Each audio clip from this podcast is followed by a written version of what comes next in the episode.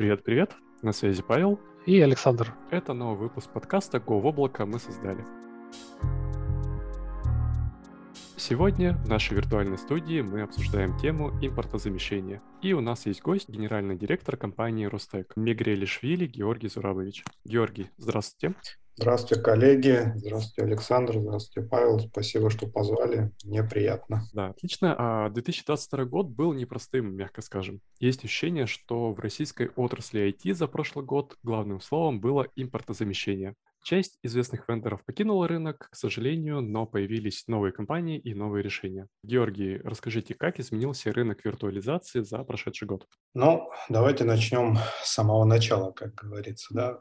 Давайте скажем, что в целом у нас в стране импортозамещение, как ни странно, провалилось. Можно разделить э, вот весь этот период до известных событий и после. Почему я говорю, что оно провалилось? Потому что если начинать до, то мы с вами были в реальности, когда есть иностранные вендоры, есть отечественные разработчики. Желание у заказчиков внедрять отечественную разработку было минимальным, стимулы к этому были тоже минимальные. При этом их можно было понять, потому что ну, отечественные решения все-таки, и это факт, отстают от иностранных решений. Плюс, как правило, в заказчике много компетенций, связанных с иностранным ПО. И зачастую был еще элемент такой несправедливости к отечественным а, разработчикам. Да? Я вот как бы в лице Рустека от имени всех отечественных разработчиков постараюсь передать вот всю боль, которую мы испытывали вот до этого периода определенно. А, потому что к нам во время тестов предъявлялись зачастую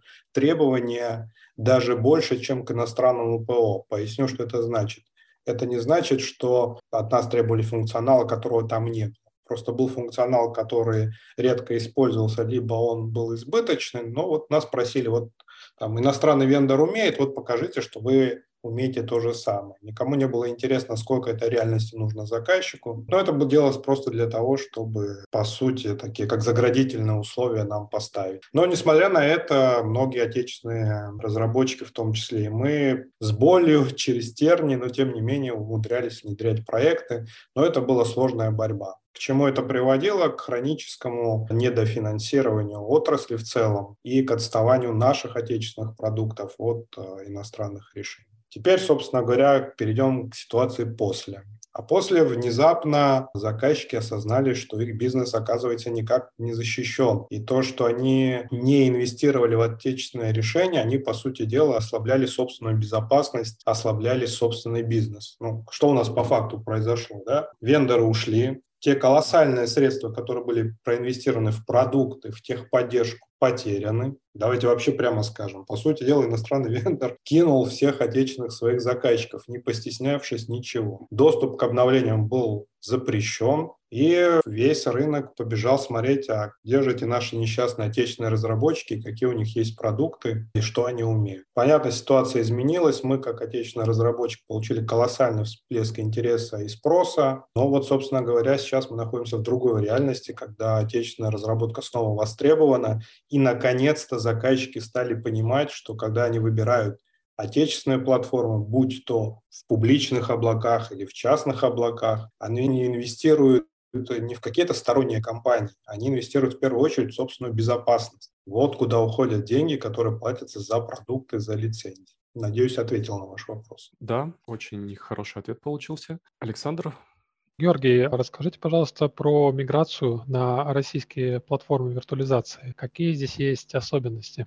Ну, смотрите, для нас миграция, ну вообще в целом миграция, это в первую очередь надо относиться к этому как к проектной деятельности. Каких каких-то специальных особенностей тут нет. В принципе, мы и другие отечественные разработчики предоставляем очень много инструментов по автоматизации этого процесса. Но здесь следует понимать, что автоматизировать можно процентов 80 рутинных операций, но всегда останется фактор э, непредсказуемости. Поэтому, если говорить о миграции на отечественное решение, я бы рекомендовал начинать с аудита текущей инфраструктуры, еще раз на нее посмотреть, оценить, насколько то, что было развернуто и с точки зрения функционала, и с точки зрения потребностей нужно в текущих условиях, и затем грамотно спланировать ландшафт включая сетевую часть, инфраструктурную часть, там, прикладные информационные системы и прочее, прочее.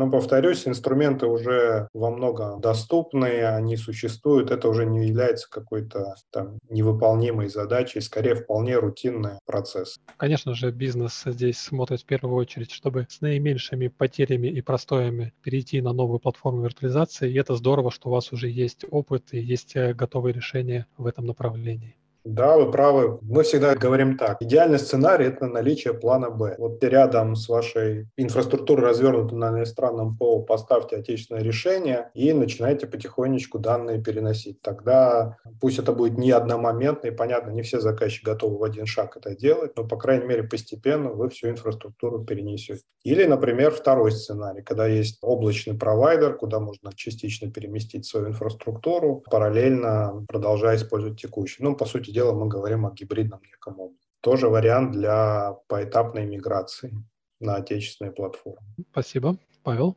А, я видел много статей, где люди пишут, что это прям боль выбрать какое-то отечественное решение в сфере виртуализации, потому что появились какие-то новые компании, решения не проверены, и бывает так, то, что это просто игра в рулетку, повезет, не повезет. Вот, чтобы быть уверенным, что все будет хорошо и без проблем. На что обратить внимание при выборе отечественного решения в сфере виртуализации? Давайте я вас немножко расстрою.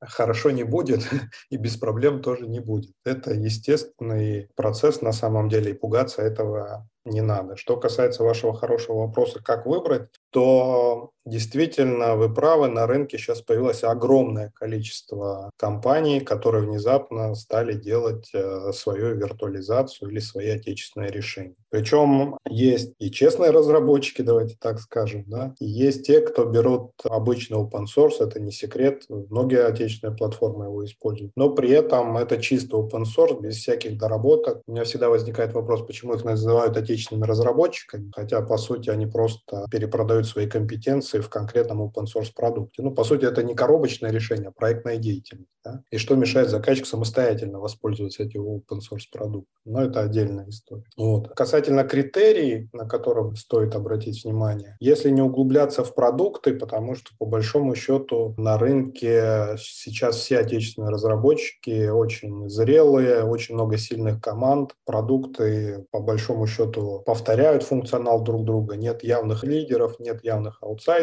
И тем не менее, я бы фокусировался не на продукте его функционально, а на в целом на разработчике, что он из себя представляет. И для себя мы приняли три таких критерия. Да. Первое – это опыт эксплуатации. Почему именно эксплуатация, а не внедрение? Очень часто оперируют опытом внедрения, потому что ну вот где-то внедрили, молодцы. Мы считаем наоборот, что больше опыт эксплуатации позволяет довести решение до совершенства. И именно служба эксплуатации, инженерной эксплуатации, которые в реальных боевых условиях эксплуатируют продукт, дают самую лучшую обратную связь для разработчиков. Мы в свое время, когда, если вернуться вот к описанию до, очень много сотрудничали с облачными провайдерами. Почему мы это делаем? Потому что мы считали, что именно облачный провайдер обладает максимальными компетенциями как в инфраструктурной части, так и в виртуализации, в сетевой части. И именно облачный провайдер получает ту нагрузку, которую не каждый крупный заказчик там может получить на своей инфраструктуре. Потому что у облачного провайдера много всяких заказчиков, а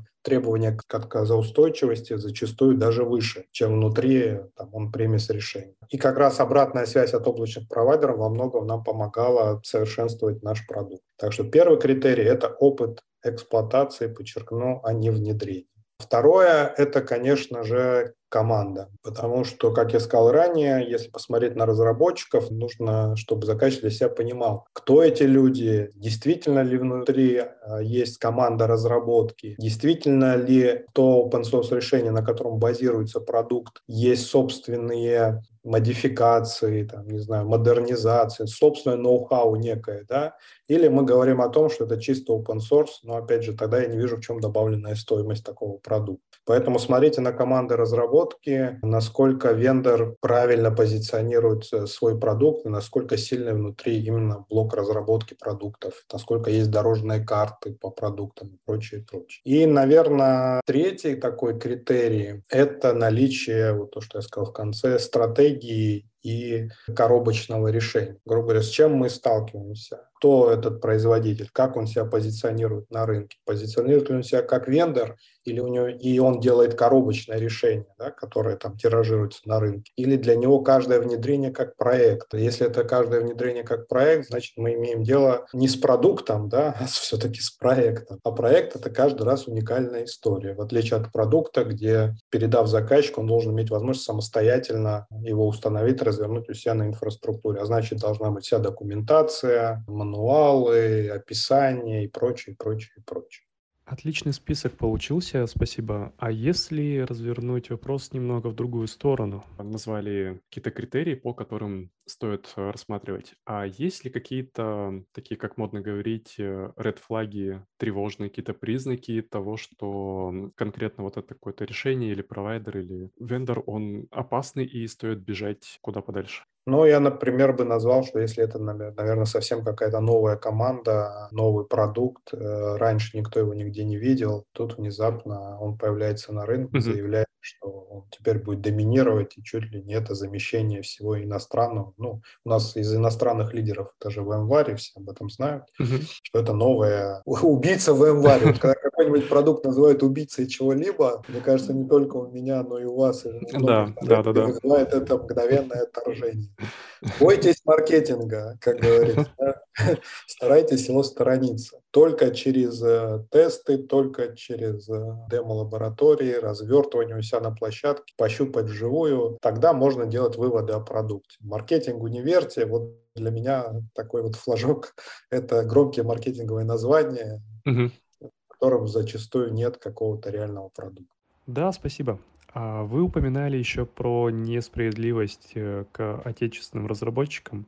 Могли бы рассказать, а как-то изменилась э, ситуация на рынке после известных событий? Это продолжается или сейчас есть какая-то помощь? На самом деле, да, многое изменилось в подходах. Как я сказал ранее, во-первых, заказчики осознали, да, что когда они инвестируют в отечественную разработку, повторюсь, они инвестируют в собственную безопасность. Каждый рубль, который я как разработчик получил от заказчика, я реинвестирую в свой продукт, и в дорожную карту развития своего продукта. Вот это mm-hmm. надо хорошо понимать. Мы не нефтяная компания, мы не качаем. Мы только улучшаем наш продукт. Справедливое было раньше замечание заказчика, ну вы же коммерческая организация, сделайте суперский продукт, тогда мы его купим. Немножко это так не работает. Стараюсь объяснить, почему. Вы знаете, я, допустим, приведу такой пример. Я большой поклонник мотоциклов Харли Дэвидсон. Расскажу такую короткую историю. Отличное хобби. Да, да.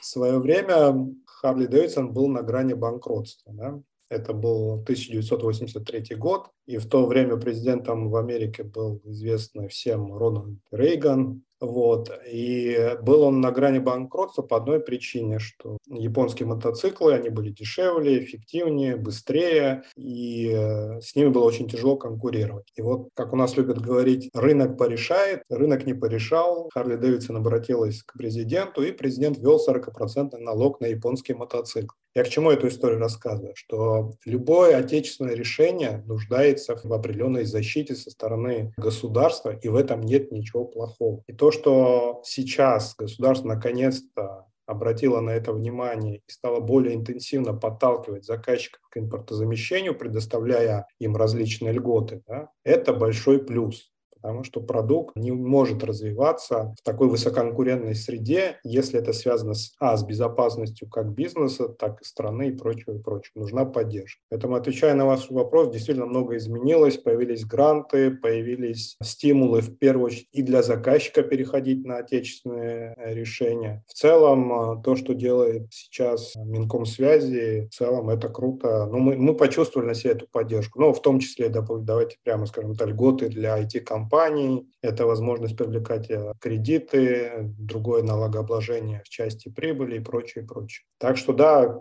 государственная поддержка – это хорошо, это правильно, и без этого ни один отечественный разработчик не выживет. В этом нет ничего плохого. А дальше, повторюсь, каждый полученный рубль будет реинвестирован в продукт. И только так мы получим высококонкурентный продукт. А может быть, потом сможем и иностранное ПО победить уже на их рынках. Но нужно время. Угу. Ну да, с точки зрения какой-то а, помощи или даже давления государства, вот я недавно читал про указ президента от 30 марта, что с 2025 года будет запрещено использование иностранного программного обеспечения на объектах а, Кии. Это, наверное, тоже как-то добавляет актуальности импортозамещению прямо сейчас. Вы правы. Единственное, немножко обидно, что все это только сейчас, а не чуть раньше. А сейчас надо тоже для себя честно понимать, что мы на сегодняшний день, вернее, не только мы, все отечественные разработчики пока еще отстают от иностранных решений. Такими решениями мы сможем их более-менее когда-то догнать. А если все будет как раньше, то начнем с того, с чего начали. У нас импортозамещение снова провалится, а допустить этого мы уже не можем.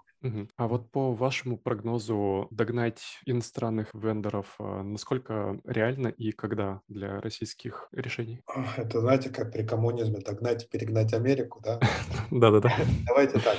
Уже сейчас а, практически все отечественные решения, они процентов на 80 функциональны, да, и дают весь тот нужный функционал, который позволяет заказчику его бизнесу развиваться и существовать без проблем. Отставание есть, оно существенное, но я думаю, что если говорить о каких-то конкретных сроках, если, опять же, будет поддержка и как со стороны заказчиков, так и со стороны государства, то в горизонте, там, не знаю, 5-10 лет не просто мы догоним, да, а мы станем конкурентами, в том числе и на других рынках. Почему я в это верю? Потому что я вижу, сколько сильных команд есть в России. Я говорю сейчас не только про свою команду, а в том числе и про конкурентов. У нас очень много талантливых ребят культура разработки в стране очень высокая. Недаром мы побеждаем, в целом наши разработчики побеждают во всех мировых первенствах, которые связаны с разработкой ПО, например. Поэтому в наших ребят я верю и верю, что у нас сильные команды в стране есть. Просто нужно создать соответствующие условия. Ну или как минимум не мешать. Да, это тоже очень важно. А, Георгий, если продолжать тему перспектив и развития, а как, по вашему мнению, должна строиться работа службы технической поддержки платформы виртуализации, а также э, система улучшений, доработок э, и внедрения новых каких-то решений в плане виртуализации? Ну, наверное, это вот как раз отсылка к опыту эксплуатации. Повторюсь, э, наше партнерство с э, облачными провайдерами как раз и позволяет э, нам улучшать наш продукт. По сути дела, облачный провайдер для нас это технологический партнер. И чем больше мы получаем обратной связи от наших облачных провайдеров, тем лучше становится наш продукт каждый день. Возвращаясь к вопросу технической поддержки, то тут следует тоже разделять. Во-первых, ну, техническая поддержка бывает многоуровневая. Что-то на своем уровне может закрывать заказчик, да, и для этих целей мы, кстати, ежемесячно выпускаем по 30-40 сертифицированных инженеров по нашим продуктам. Более того, мы сотрудничаем и с учебными заведениями, такими как МИФИ, где уже сейчас студенты на своих облаках, которые построены на наших решениях, учатся и осваивают э, те технологии, которые мы используем, чтобы завтра, закончив университет, они вышли на рынок, и у заказчиков появился набор вот этих специалистов, инженеров, которые помогут им в эксплуатации отечественных продуктов. Второй уровень поддержки, понятно, он партнерский. Да? Как я сказал, облачный провайдер, наш технологический партнер. Есть и другие интеграторы, которые также осуществляют техподдержку наших решений. Ну и третий уровень поддержки, ну это классическая схема, да, первый, второй, третий уровень. Это, собственно, поддержка от вендора, Наша стратегия в целом ничем не отличается от стратегии в январе. Она всегда будет за нами, потому что, ну, естественно, да, разработчик лучше всего знает свой продукт, и какие-то вещи, связанные с доработками, либо с улучшением функционала, они всегда останутся на стороне вендора.